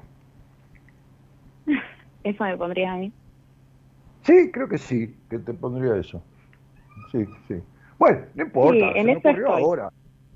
¿Eh? Igual en eso estoy, en el intento. Sí, intento. ¿Dónde estás ahora en este momento? ¿En la cocina, en la cama? ¿Dónde estás? En la cama. En la cama ya hice dormir a mi hijo en su pieza y me vine a mi cama. Mm. Hace poco que me separé, eh, un poco más de un mes. De un matrimonio de ocho años. Em, y bueno, nada, estoy, tengo mis etapas, mis momentos. eh, lo que más me cuesta a mí, hablando de todas estas cuestiones de cómo uno se siente o el estado de ánimo que más tiene, eh, me pasa con el tema de la de lo que me cuesta quizás confiar más en mí misma y, tener más seguridad en, oh, yo, este, pero eso, eso ni hablar, por eso te dije, sé libre. Porque vos sos una, una, persona, es decir, no sos, estás, no naciste así. Vamos de vuelta a esto que es tan importante porque sos es poner un sello, ¿no? Sos eh, morocha, bueno, eso está bien, sos morocha, eso es toda la vida, pero estás en, un estado de, desde muchos años de subestimación. Vos sos una mujer que, que tiene como un concepto de menoscabo de sus capacidades, como que te sentís menos capaz de lo que realmente sos. Lo que pasa es que entendés lo que te quiero decir, ¿no? Sí. subestimás tus capacidades, no, no, no, no, no, tenés la valoración de vos misma que deberías tener de acuerdo a cómo viniste a esta vida. A esta vida viniste con, de otra manera, pero sucedieron cosas en tu historia que te dejaron estas cuestiones. ¿entendés? Estas implicaciones. Por ejemplo, baja confianza en vos. Sí. Ok. Por ejemplo, decime una cosa. Vos naciste en una familia que, ¿quiénes estaban ahí? A ver, vos tenías 11 años, ponele. ¿Y quiénes estaban? ¿Por qué te reís? ¿Por, qué ¿Por la edad? Porque, sí. ¿Por qué? Eh, bueno, eh, mi familia está compuesta, mi mamá, mi papá, mis tres hermanos. Yo soy la segunda. Eh, y en esta edad, eh, mi abuelo eh, paterno, yo ya te había comentado creo algo de esto, hablé con vos hace un año más o menos. ah, no, no sabía. Mi abuelo paterno, este, él trabajaba en mi casa Sí, sí, sí. Y bueno, y una mañana mi mamá era hipercontroladora con todo, con nosotros, pero bueno, una mañana que no estuvo y yo justo ese año es el único año que fui a la tarde al colegio. Eh, me quedaba la mañana con él y bueno, él arreglaba el auto de mi papá, mi papá por darle una mano a él, al padre, bueno, hacía que le arregle el auto, el tapiz y toda la cuestión. Y bueno, y fue un día que este, me tocó las partes íntimas por encima de la ropa, yo logré salir y bueno, pero nada, me quedó esa sensación, digamos, horrible, que después tenía que almorzar con él y todo, y fue como muchísimos meses que estuvo en mi casa, eh, que iba a las mañanas y hasta la siesta, no sé, se quedaba. Pero, pero bueno, eso pasó en esa edad. ¿Y cuándo, cuándo, cuándo porque yo ni, ni, recuerdo, la verdad, si no te hubiera dicho, pero ¿cuándo hablaste conmigo? ¿Cuándo hablaste conmigo? Eh, yo creo que eso estaba pensando hoy que hace más de un año. Ahora sí. Sí, no. Yo, por suerte. estaba en una situación con. Sí, perdón. Eh, no, estaba en una situación con, con mi marido, bueno, que nada, en el fondo sabía que no tenía que seguir en esa relación yo, que el marido era como muy, es por decirlo casada. eh, muy, no sé, individualista, no sé cómo describirlo. Y, y bueno, ese era el gran conflicto, como que no conectaba con él. Así que bueno, ese era uno de mis grandes conflictos, por eso te había hablado en ese entonces de cómo saber si, si quizás yo estaba sintiendo mal o qué era realmente el amor de una pareja, esa era mi inquietud en ese entonces. Y bueno, en eso es lo único que estoy segura hoy que, que me decidí a no, no seguir, digamos, con esa relación. Mm. Sí, pero en esa conversación saltó el tema del abuso, pues yo te dije algo, te pregunté, o, vos me lo contaste sola. Eh, no, vos me también me dijiste algo, sí, ah, de, la edad de No sé si me dijiste 11 o 5 años, me tiras. Mm. Bueno, muy bien. Eh, ¿Y qué te trae Ahora, te separaste, muy eh, bien. Me, de acuerdo. Sí, me separé. Eh, me trae el hecho de que por ahí estoy transitando todo este tema de, de ver de dónde viene lo que estas inseguridades que tengo, eh, este tema de elegir a haber elegido como pareja a alguien como la pareja que tenía, de que como que no me registraba, no me miraba, al punto de que el detonante para mí fue que no era la gran cosa quizás, pero fue de que yo a veces cuando me agarra así como ansiedad, me aprieto, no sé, puntos negros de la cara, granitos, me lastimo me quedo toda lastimada a veces. Eh, mm. Y bueno, en cuestión de que esto lo hago, no es no es obviamente, sí, con frecuencia dentro de todo lo hago a veces, más cuando a veces me broto más en algunos meses o no con el periodo, y bueno. Y cuestión de que esto, o sea, hace nueve años que estoy con él, él nunca lo había notado. Eh, y eso que a veces mi mamá está enfrente de él le puteaba, deja de tocarte la cara, deja de hacerte así, o qué sé yo, o hasta mi cuñado que vive con nosotros vivía, porque yo no vive mi marido acá, eh, me, también me puteaban que deja de tocarte la cara, qué sé yo.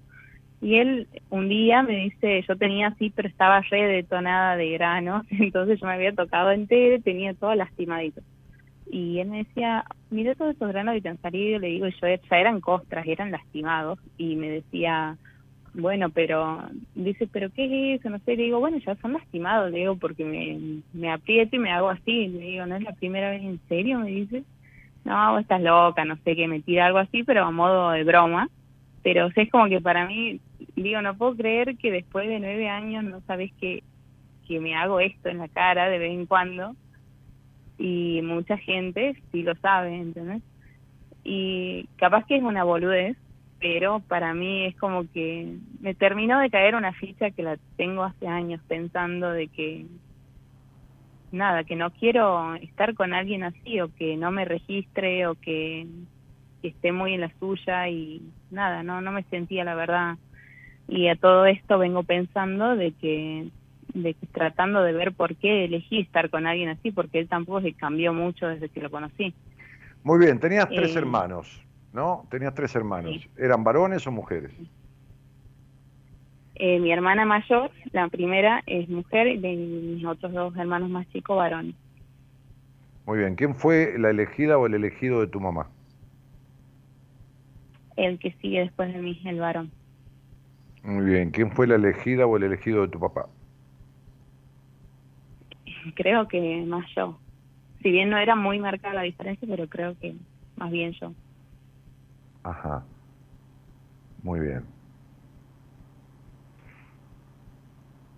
Pero yo tenía esta constante necesidad cuando era chico, de, chica, de, de sentir como que lo no sé, como que a mi papá me ponía a pensar en, la relación que él tenía con su papá, que no le daba bola, como abuelo, y obviamente cero, que es el tipo que terminó haciendo lo que hizo, pero desde muy chiquita yo pensaba en eso, o sea, me preocupaba mi papá y el estado emocional de mi papá. O ¿Y si, tu papá, era un, y si tu papá era un niño? Vos desde muy chiquitita fuiste más padre de tu padre que tu padre padre tuyo bueno, mi mamá ni hablar, Y bueno, y yo te lo estoy diciendo, y no es que yo lo hablé con vos. Entonces, un niño no registra, no cumple la función. Por eso vos tenés en tu inconsciente una decepción de tu padre. ¿Por qué? Y porque vos tuviste una madre controladora, invasiva, esto, lo otro. Igualita, igualita que quién tu madre. Igualita a quién.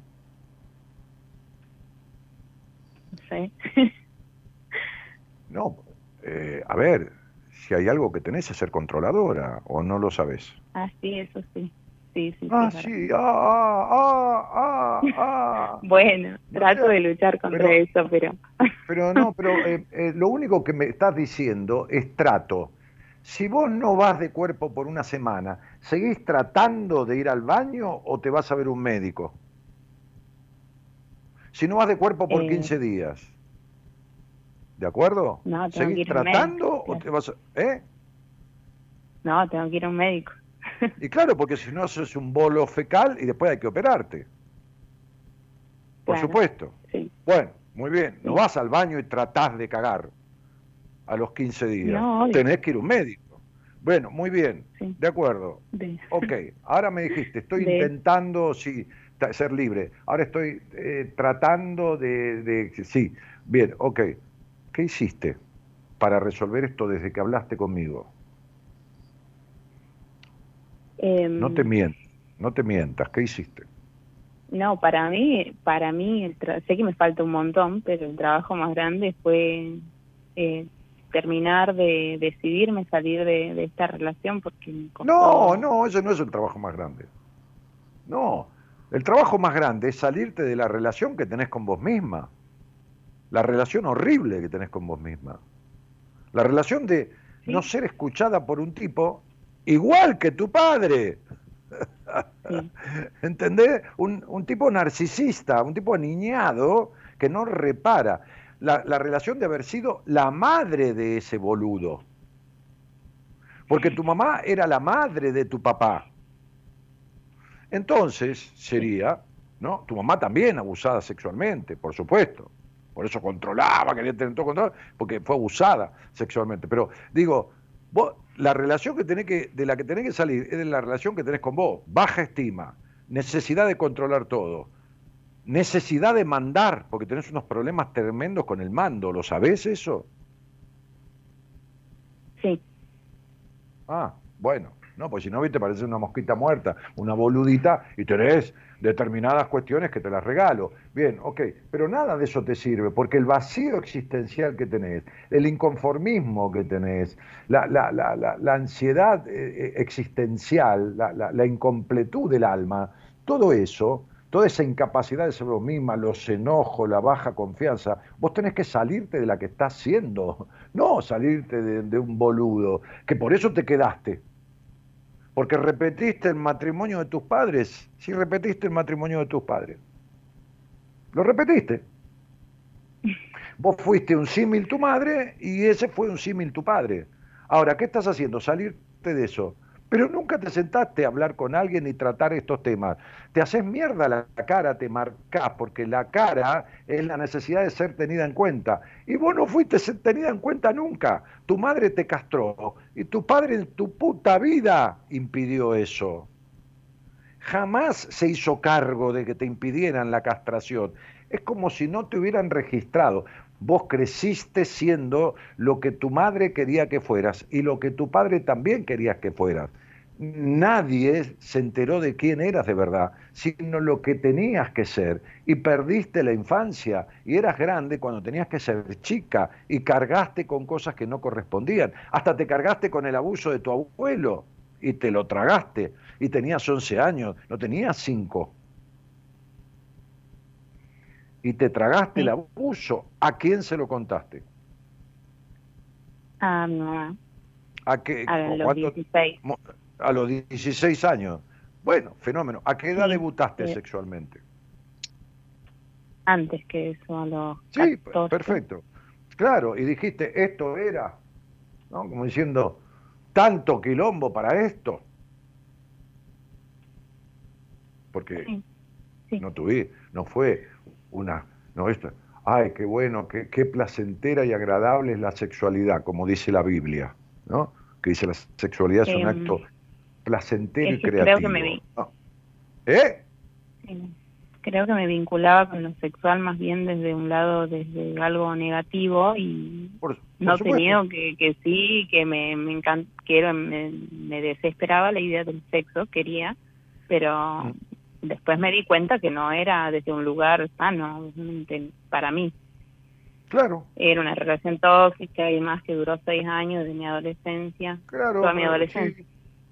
Todo fue tóxico, la, la, adolescencia, el casamiento, la pareja con este otro a los 20, este, hasta, hasta, los 28, todo, todo, todo una cuestión de... todo fue tóxico porque la crianza fue muy tóxica, muy contaminante. El abuso tremendo fue la, fue la crianza. Entonces vos tenés que deshacerte de la que venís siendo, no del, del tipo, esa es una circunstancia, tú ves que te quedaste ocho años porque te servía para repetir el vínculo con tu padre, nada más, con el modelo de hombre que tuviste. Un cero a la izquierda. Un cero a la izquierda, porque tu padre fue un cero a la izquierda. En cuanto a la intervención, hice un programa hace dos, tres semanas atrás porque vengo haciendo programas temáticos, digamos, este, sobre la carencia de sana función paterna y las consecuencias que deja. Y marqué cinco o seis consecuencias. El programa está guardado para quien quiera escucharlo en, el canal de YouTube, está en, mi Spotify. Bueno, vos, tenés las seis consecuencias de la carencia de función paterna. Por eso tu numerología dice que la, en la primera etapa viviste o sobreprotección, que fue un encierro, y alguna pérdida física o emocional importante. Y la pérdida no fue física, fue emocional, fue de tu padre. Porque no hubo coherente función paterna en la protección. Tu madre invadió toda tu crianza y tu padre permitió, fue socio de esa madre. ¿Está claro? Sí. Bien. Y la que está criando a un nene de 7 años, que se llama, el primer nombre. Benjamín. Bien, Benjamín, la que lo está criando, la que lo está criando es esta madre que sos. El nene está desde el vientre mamando una madre que vive en el desamor, que se lastima, que tiene vacío existencial, que transita mal su sexualidad, ¿entendés? Este, por más que vos te creas la, qué sé yo, la cogedora veloz, ni siquiera conoces tu verdadero orgasmo. Entonces, sería, porque es tanto el control y tanto el miedo al descontrol que vos controlás hasta tu potencial orgasmo, orgásmico. O sea, para que te, entiendas esto, si vos tenés de potencial un orgasmo 10, ponele, por decir algo, el que vos conocés es un 4,5, un 5, un 5,40. ¿Entendés? Bien, pero claro, yo que te voy a explicar, yo te digo esto y vos no sabes ni de qué se trata y bueno, nada, ¿entendés? Pero bueno, yo, yo lo sé. No, bueno, más o menos por lo que te escucho hace tiempo, pero sí, sé a lo que te referís, es verdad. El tema del control me cuesta. lógico, vos te calentás un 100 y acabás un 50, un 60. Pero sin embargo, si, si te comes una por, si te, tenés hambre y te dan una porción de pizza o una empanada tucumana que es riquísima, te la comes toda, no te comes la mitad. ¿Pero por qué? Y porque evidentemente nadie en tu casa te diría puta de mierda o lo que fuera por comerte una empanada entera, pero sí por una sexualidad plena y disfrutable. ¿Te imaginas lo que fue tu madre sexualmente, no? Olvídate. Bien, perfecto. No, ni hablar, no quiero ni... no, no, por eso, bueno, yo sé, sí, yo, eh, sí, pero yo sí. Y bueno, sí. No, bueno, o sea, es que no... Entonces, vos te, saliste de una relación que nunca debiste haber tenido. Bueno, ya la tuviste. Ok. Yo también pasé por cosas que no debí ah. haber pasado, en el sentido de que, de que no me resultaron bárbaras, pero me sirvieron de experiencia. Bueno, muy bien. Ahora, si vos no resolvés las cuestiones de base que tenés, la próxima va a ser igual o peor. Porque ¿por qué va a ser diferente?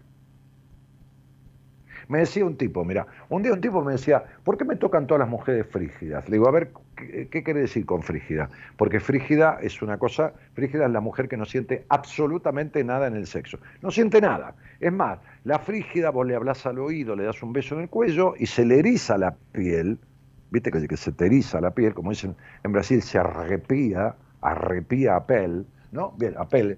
Entonces, dice, se le eriza la piel a la frígida, pero no lo siente. O sea, vos le mostrás la piel que la tiene grisada por la excitación que le produce el roce, el beso en el cuello, el hablarle al oído, lo que sea, pero no lo registra. O sea, tiene anulado el registro de la sensorialidad. Eso es frígida. No, no, no tanto, me dijo, pero mujeres que, que son como, como pasivas en la cama, que esto, que lo otro, siempre me tocan, me dijo el tipo. Dije, ¿cuánto hace que estás en pareja con esta persona? Ocho años, me dijo. Ah, pero vos sos un boludo importante, le dije, ¿no? ¿Te tocan o las elegís? Porque te puede tocar, pero te va. A mí también me toca un mozo con cara de culo. Pero no vuelvo todos los días a comer con alguien que me sirve la mesa con cara de culo. Entonces, esta relación... Y no, parte de esta relación y la anterior y la que sea, son todas decepcionantes porque a vos te marca la decepción de tu padre, la tenés marcada. En tu inconsciente, para vos era qué bueno que era papá y qué conchuda que era mamá. No, no, no. Hace rato escuchás mi programa y hace rato que has escuchado conversaciones de esta. Ahora, te saliste de esta relación bien, pero no te separaste de las causas que te llevaron a esta relación. Por lo tanto, mientras vos no repares esto y me hables de intentar, porque vos sos como mamá, querés poder todo con todo sola, como mamá, viste que mamá podía con todo, un carajo, porque no pudo con un carajo de nada, de lo de ella, ¿no? Porque siempre vivió en el gris de la vida, en la no felicidad. Bueno, entonces vos querés poder, estoy intentando, estoy, ¿qué, qué mierda? Si tuvieras un tumor, ¿qué mierda vas a estar intentando sacártelo? Sales corriendo, médico. Bueno. No, lo que yo siento últimamente es que sí, que siento que necesito ayuda porque sé que hay cosas que por más de que más o menos tenga la idea de por dónde, que, que, que soy controladora, que todas esas cuestiones las sé. De hecho, eh, me doy cuenta en, en, cosas de que ahora que estoy separada de, del padre de mi hijo, eh, cuando está con él, eh, bueno, él lo lleva a la plaza, todo por ahí, después me mandaba fotos, que mira cómo juega, qué sé yo, y a mí me entraba una cosa de, de acordarme cuando lo llevamos los dos a la plaza a nuestro hijo, que yo era la que me preocupaba porque eh, se divierta, porque juegue, porque esto o lo otro, y estaba con una planta ahí mi marido, digamos. Eh, en cambio ahora no, él está paternando y entonces me doy cuenta que no le daba espacio para paternar. Lucía, vos producías eso. Vos te ocupabas de darle bola al nene y dejabas que este pelotudo fuera una planta. Vos hacías eso. Vos ibas a comer en un lugar que la comida era una mierda, te cobraban caro y el mozo te atendía mal. Nadie te obligaba. Vos agarrabas al chico y jugabas con el chico y hacías todo y tu marido de una planta. Vos no le decías, toma el nene, es tu hijo, jugá pelotudo. No, ¿entendés? No era él. Se necesitan dos para que eso suceda. No es de a uno. Exactamente, no, no soy víctima. Y bueno, entonces que no te pongas en víctima. No, no, no, para nada. Yo sé que tengo muchas cuestiones que yo me las hice a mí y eso es lo que ahora más me duele. Bueno, esto, este, vos te agarraste este tipo y vos soliviantaste y vos alimentaste la inacción de un boludo. Vos sostuviste al boludo y vos lo emboludeciste más todavía. Y te voy a explicar el porqué, que está escrito en mi libro Mujer Plena en un capítulo. Toda mujer abandonada por el padre siempre atrae un hombre aniñado, ya sea un boludo o un psicópata. Eso es todo lo que podés tener. ¿Por qué? Porque el boludo se agarra ahí y no se va nunca, pero abandona igual porque no hay hombre. Y el psicópata te encierra y no te deja hacer, no te ayuda a hacer y te abandona igual. Te abandona porque no te deja hacer. Entonces, sería, vos agarraste un hombre y niño, escucha carajo, vos agarraste, porque ya hablaste conmigo por segunda vez y seguimos la misma historia. Porque ya te dije que dejes, que dejes lo que no sirve, no quiere decir que tengas arreglada la causa por la cual agarraste y sostuviste ocho años lo que no sirve. ¿Entendés? Entonces, la madre que está criando a este hijo es una madre con desamor y desatención por sí misma. Porque la atención que vos reclamabas de este tipo era la misma desatención que vos has tenido por vos misma. Estando con un tipo así, esperando que salgan empanadas de una higuera. ¿Entendés? Es lo mismo. Bueno, esta es la desatención que tuviste de tu padre cuando tu madre controlaba, castraba y todo esto, y ahora decime, a los 16 años le dijiste a tu mamá, el abuelo un día me tocó, ¿qué hizo tu mamá? Nada, saltó, que lo, llamó, puteó que quería hacerlo cagar, todo, pero bueno, mi papá nada. Pero por supuesto, pero por supuesto, pero lógico, más vale. ¿Qué va a hacer tu papá? Nunca hizo nada. Pero, y, bueno, ¿y qué, hizo? No, que de hecho ahora vieja ya le dije a mi mamá, le digo, eh, la verdad que me, me dolió que el papá nunca haya hecho nada o nunca ni siquiera por lo menos putearlo o algo, que se acerque a mí o algo. Y, y ella le, le dijo a él, no era la idea que le cuente, pero bueno, le contó y que nada, que me dice, ay, si tu papá se puso con los ojos llorosos y eso, o sea, nada, nada distinto a lo que a lo de siempre. Bueno. Mi mamá no puede entender que me separe, no puede entender que quiera dedicarme a, mí, porque la verdad que, tengo Tu mamá, tu mamá no concibe no ser infeliz. Tu mamá se queda con un hombre así para seguir siendo infeliz. Tu mamá es una infeliz. Bien, entonces no concibe otra forma de vida. Lo único que te traspasa es la forma en que ella vive. Sí. ¿Entendés lo que te digo? Sí.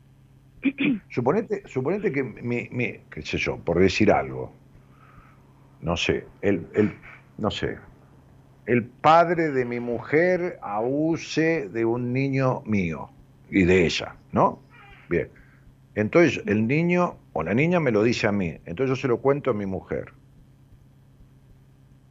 Y mi mujer le dice al padre. Y el padre, este, eh, no, se lo cuento a mi mujer y mi mujer pone los ojos llorosos, así. Bueno, qué desgracia. Lo que es lo que hizo tu padre, pero al revés, ¿se entiende? Le pongo una patada en el culo con un sándwich en la mano porque si no se muere de hambre en el aire de la patada en el culo que le pongo. No, patada en el culo quiere decir pegarle. Y no me quedaría ni un segundo más de mi vida con ella. Tu mamá se quedó. Claro, pasar algo así, pasar algo así, mi mujer se entera, lo mata al padre directamente, lo asesina. Pero, pero, pero, pero directamente.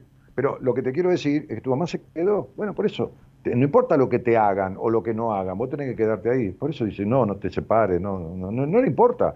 Por eso, cuando te criaron, no te criaron para escuchar qué carajo querías o quién eras, sino lo que tenías que hacer. Y por eso te quedaste en ese matrimonio y por eso tu mamá sigue diciendo, ¿qué pasa con tu madre? No, no existe mamá, eh, no me registró la cara que me, yo me lastimo, que esto, que lo otro, hasta tu mamá por ahí ni te registra, tu papá tampoco, pero este, no le importa nada, lo que le importa es que vos sigas este, donde ella cree que tenés que seguir y se acabó el tema. No la, vas no la puedes hacer entender nada que no sea lo que ella quiere entender. Esa es tu madre.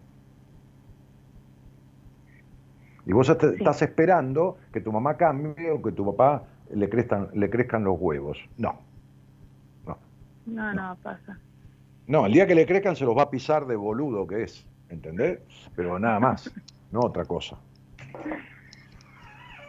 Eh, en algún momento vas a tener que sentarte a resolver esta cuestión que tiene que ver con que vos sos el problema, no el padre de tu hijo. No, no, no. No, eso sí lo tengo claro. Nada más que tengo que sentarme a tratar todas estas cuestiones para realmente. Toda mujer que se lastima el cuerpo, toda mujer que se lastima el cuerpo, yo lo bauticé a eso de una manera sola: la marca del deseo. La marca del deseo. Las marcas del cuerpo de la autoflagelación tienen que ver con la falta de deseo del padre sobre ella, no deseo te estoy hablando del buen deseo, no te hablo de nada raro.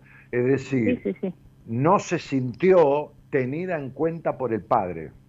Está, no se sintió vista por el padre, vista de verdad, tenida en cuenta.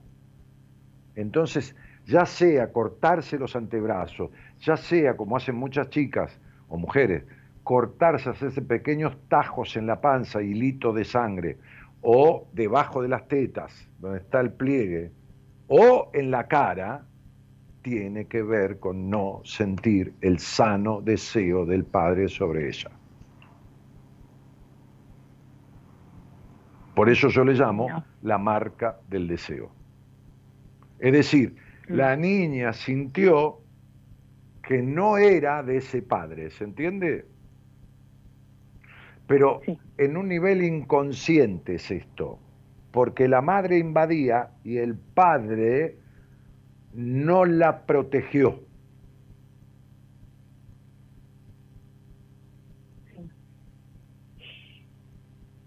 Ni siquiera a los 16 años, cuando se entera de que su padre, o sea, el abuelo de la niña, la abusó sexualmente. Ni siquiera ahí. ¿A qué edad te empezaste a apretar la cara? No me acuerdo ya, la adolescencia, supongo, sí. No sé, mentí, inventá la edad, no importa, ponele una edad, dale. Qué sé yo, hace 15 años, por ahí. Eh, bueno, perfecto, exactamente. Sí, 15, 16. Cuando tu padre se entera, harta de esperar, porque se lo contaste a tu madre, o, o antes de contárselo, la falta de protección del padre, ¿entendés?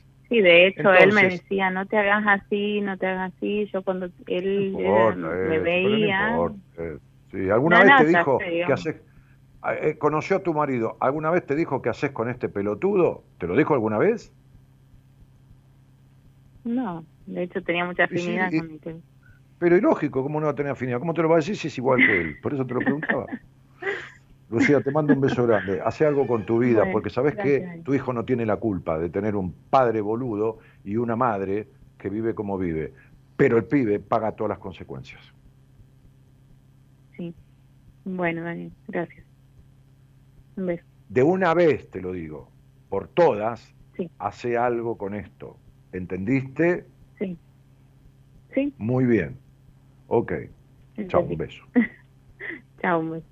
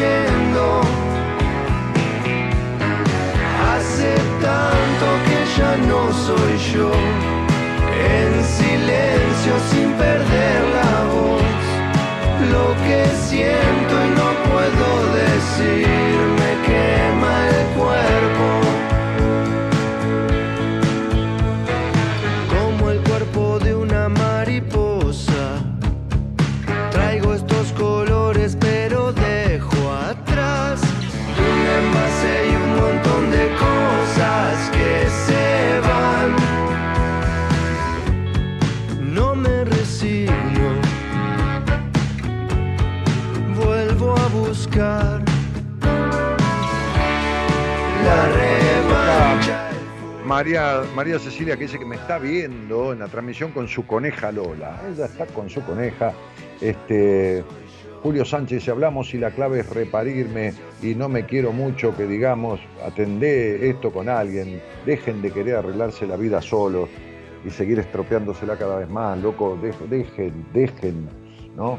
Este, hola Dani, dice Cristina Orellana, y, también este, eh, eh, me pasa, dice Julio, ir a vergüenza, culpa, búsqueda, protección, tampoco fui escuchado ni amamantado. Bien, Julio, pero arreglalo con alguien, querido, no, esto no, no tenés este, las siete plagas de Egipto, ¿y qué haces? Está, Estel Álvarez dice, sí, yo me acuerdo de su historia, Dani Zulema ya habló contigo y sigue la misma historia. Ah, ahí tenés, viste, sí, no, trabajando de víctima. Lucía Contreras dice, Dani, yo quiero hablar, ya me contacte. Ah, bueno, sí, Lucía salió al aire conmigo. Yo jugué a la Nefertiti y gané 5.000, pero después jugué a Cleopatra y los perdí. Ah, bueno, está bien, Eva. Eva vive jugando a la maquinita. Bueno, este, eh, me parece que tenés cierta cosa adictiva con esto, ¿eh? ¿eh? mirá que no te lo digo por prejuicio, porque a mí me gusta jugar las cartas, pero, pero me parece que estás media dependiente. Eh, hola querido Dani y Gerardo, Nacho los saluda. ¿eh? Nacho, que su nick es quiero a mis papis. Ah, no, quiero a mi país, perdón, perdón, disculpa. Este, yo también, yo también, coincidimos. Eh, Sabrina dice, un placer poder escucharte. Sabrina Antonella Vega dice, hola, es mi primera vez en el vivo. Bueno, bienvenida. Bueno, qué sé yo. Cristina dice, hoy es mi cumple, comienzo el día con ustedes. Feliz cumpleaños, querida este, Cristina. Eh, este, que tengas un muy buen año. Saludos de Santa Fe, dice Matías. Bueno, y nos estamos yendo. Este, con, de la mano del señor operador técnico y musicalizador, don Gerardo Subirana.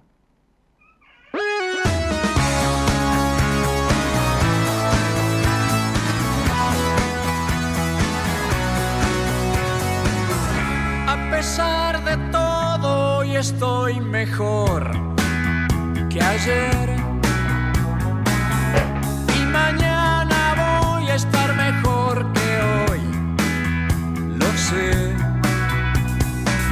Porque la vida sigue, uno debe seguir también. Tras la noche oscura vuelve a amanecer. Por dura que sea la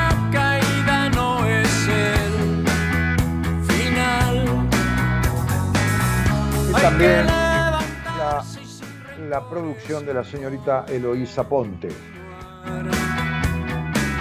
El tiempo es hábil, va poniendo todo en su lugar. Bueno, nos vamos con Palito Ortega, ¿no? Vaya si sabrá este tipo de hacerse cargo, ¿no? Que hace 2000 años, porque este tipo de 80 años, hace 70 años, 75 años, 70 con 12 años de edad se subió un tren allá en los cañaverales tucumanos y se vino a Buenos Aires con el culo entre las manos, sosteniéndose como podía, y barrió y limpió y esto, y se metió en un canal de televisión y tiró que un día se puso a cantar, y lógicamente que hoy está mejor que ayer, porque es un tipo que sostuvo y peleó y se, y se armó y se hizo y se salió de donde no, no, no le servía y no quería estar y se fue al carajo cuando no existían ni las redes sociales, ni esto, ni nada. Entonces su éxito, no, no el éxito de ser famoso, el éxito tuvo que ver con armar también la familia que tuvo, con todos los quilombos que tuvo, este, y sostener y ir para adelante y no quedarse en el pasado, del cual hay mucha gente que no sale nunca. Entonces es hora de ponerle deseo y decisión a romper con una historia que te marca todo el tiempo el presente. Mi nombre es Daniel Jorge Martínez. Mañana la licenciada Marcela Fernández, sí, Marcela Fernández, este, licenciada en psicología del equipo de profesionales de Buenas Compañías, está mirando que, que fuera ella la que conduce mañana. Un gran buenas noches a todos y muchísimas gracias por estar. Chau, chau.